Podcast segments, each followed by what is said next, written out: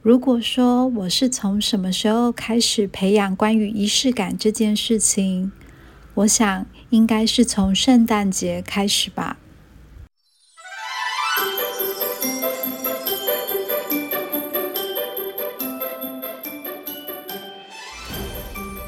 从小，外婆就会带着我们过圣诞节。虽然她嫁入了一个很传统的家里，可是我觉得在他的心里，关于仪式感这件事情，从来都没有被磨灭掉，甚至于不停的在生长跟开花。还记得有一次，我从幼稚园回到家，他看到我就立刻说：“进，行。”然后想说要给他去哪里，结果他就带我坐上计程车，冲到中华航空公司的门口。你知道，在那个年代，其实出国还是一件很奢侈的事情，更不用说去赏雪之类的。所以在那一天，华航就办了一个活动，他们找来了一棵巨大的圣诞树，还有很多台的人造喷雪机，在现场搭建了一个像国外雪景一样的画面。我跟外婆看到的时候，觉得实在是太梦幻了，然后很兴奋又很激动，就在那边玩了一个下午。还记得晚上回到家的时候，因为我姐姐那时候已经上国小了，所以没办法跟我们一起去，觉得很难过。我外婆还一直不停的在安慰她。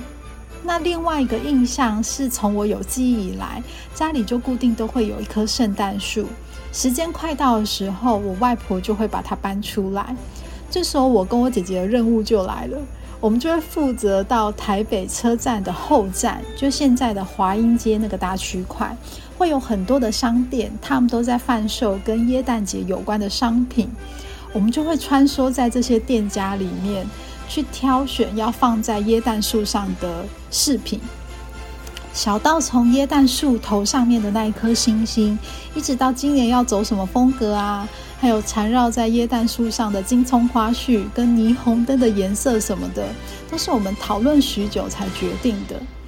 在那段儿时的记忆里面，这些过节快乐的氛围，都是我外婆带给我们的。到现在想起来，都还是有一种很温暖跟温馨的感受。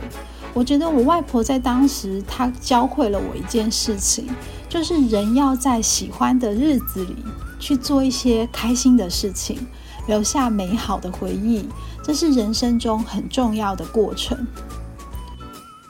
随着我跟我姐姐慢慢长大之后，我们潜移默化也继承了关于我外婆仪式感这件事情，不过却又更进化了一些。时间大概是在二十几年前吧，那个时候还有很多连锁的顶好超市。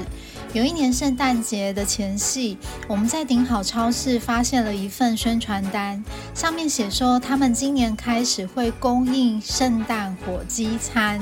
我跟我姐就觉得很神奇，因为当时它就有写着内容物包含了一只大概几公斤的大烤鸡，然后还会有浓汤跟一些欧式面包，还有进口的一些红酒跟水果，甚至于如果你愿意加价的话，它还会附上一些甜点，还有果汁之类的，然后装在一个非常漂亮的篮子里，整个过节的氛围满点。然后当时就跟我姐姐决定说，嗯。我们一定要把它订来吃吃看，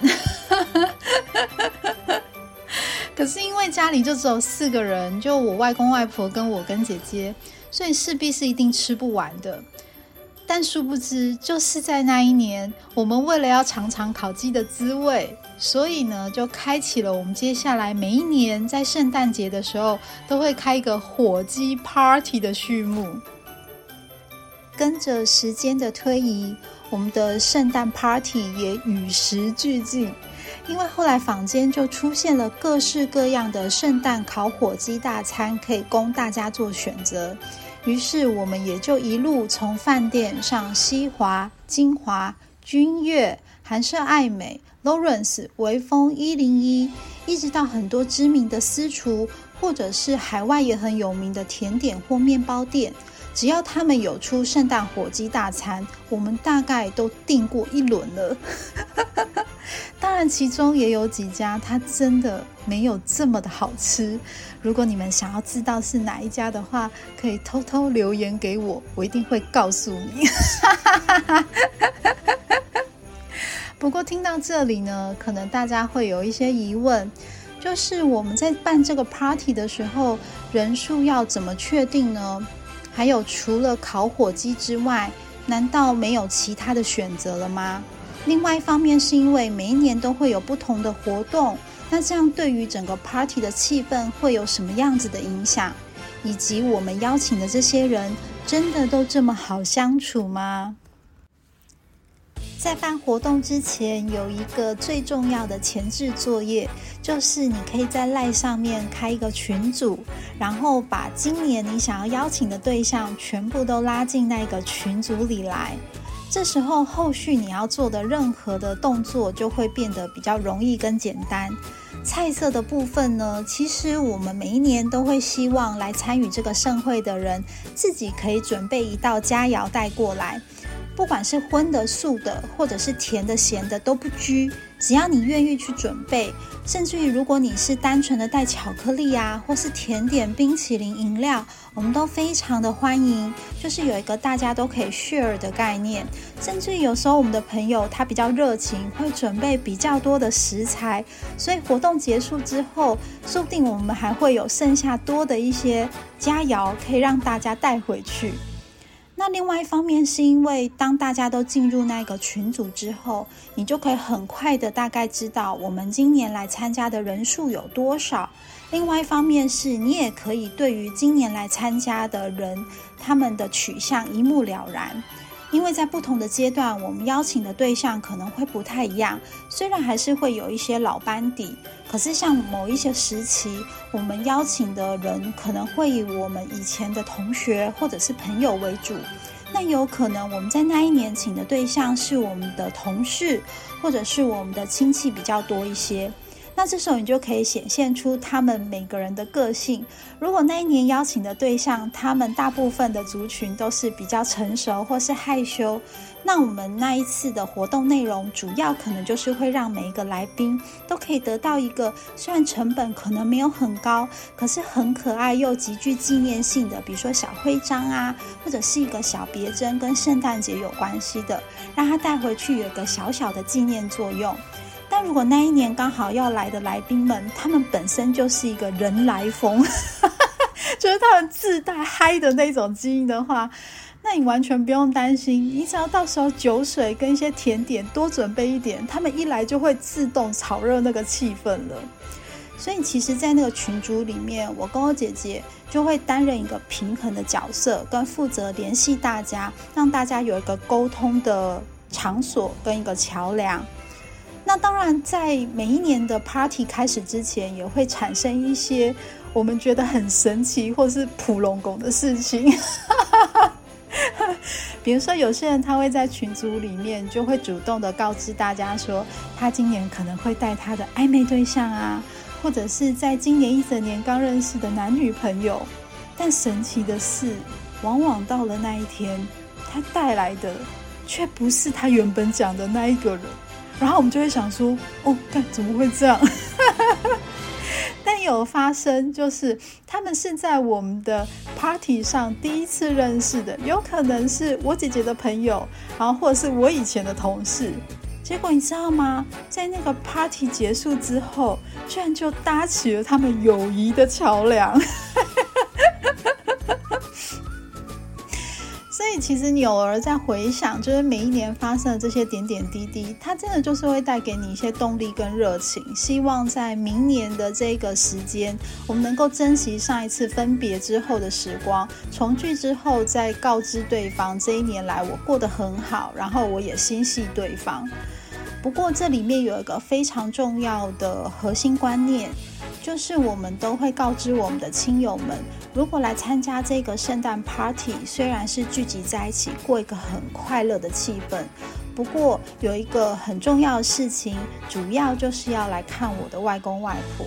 因为其实后来他们的年纪渐长，身体也没有像以前这么的硬朗，甚至于没有办法在外面爬爬照了。所以，当我们这些年轻人或者是小朋友，还是他们已经很久没有看到的亲戚们来到家里，主要是让他们有一种热闹的感觉，甚至于陪着他们度过一个很温馨的连假跟周末。这是一个最主要巩固大家的一种精神的象征。另外一方面，也是因为这样，所以大家来参加这个 party 的时候，心情上都会比较平静，然后聚集的焦点也会不太一样，在很多张罗大小事务上，彼此都会比较包容，也不会那么的计较或吹毛求疵。整个 party 的高潮，就是在那只烤好的大火鸡被端上餐桌的那一刻。每一年，只要它一登场，都会引起大家的一阵惊呼。但是，要由谁操刀来切开这只火鸡呢？通常有三种指标性。第一个就是我外公外婆指定的人选，天选之人，当然当仁不让嘛。那第二种就是他在过去的一年有发生一些重大的事情，比如说他找到了新的工作，或者是考上了还不错的学校，脱单了，甚至于是要结婚了，我们都会请他来做这件事情，让他的好运或者是强运势可以传递下去。那第三种就是他可能前几年都很忙碌，所以缺席了几次，今年终于又赶上了，我们也会让他来扮演这个重要的角色。嗯，其实这个动作对于我们来说也算是一个 party 里面很重要的仪式，因为它好像象征的可以让我们大家团聚在这里，心灵上得到某种程度的平静。然后可以祝福对方，或者是关心彼此，留下一个好的心情，甚至于对新的一年有一些新的期许。不知道你们心里有什么觉得很特别的日子呢？还是你们也有在过圣诞节呢？不管是怎么样，只要是你喜欢的日子，或者是你觉得那一天让你觉得心情很好，都可以试着去做一些快乐的事情。即便那一天你可能觉得不太顺心，或者是没有那么的如意，那也没有关系。只要在过去有美好的回忆，可以让你觉得人生其实就是高高低低起伏，是一件很正常的事情，那其实就已经很足够了。今天这一集就先到这里喽，然后祝大家佳节愉快，下次再见喽，拜拜。小姐的梦游时光现在已经更新到第五集喽！如果你是新加入的小干贝们，还没有听过我之前的分集，可以等一下再回去点阅来聆听一下哦。那如果你是从我的首集就一直聆听到现在的同学们，非常谢谢你们随时的收听，我也会好好的继续更新。那当然，如果你从现在开始想要订阅我，或者是想要给我一些小小的赞助，我会非常的开心跟感谢哦。谢谢大家。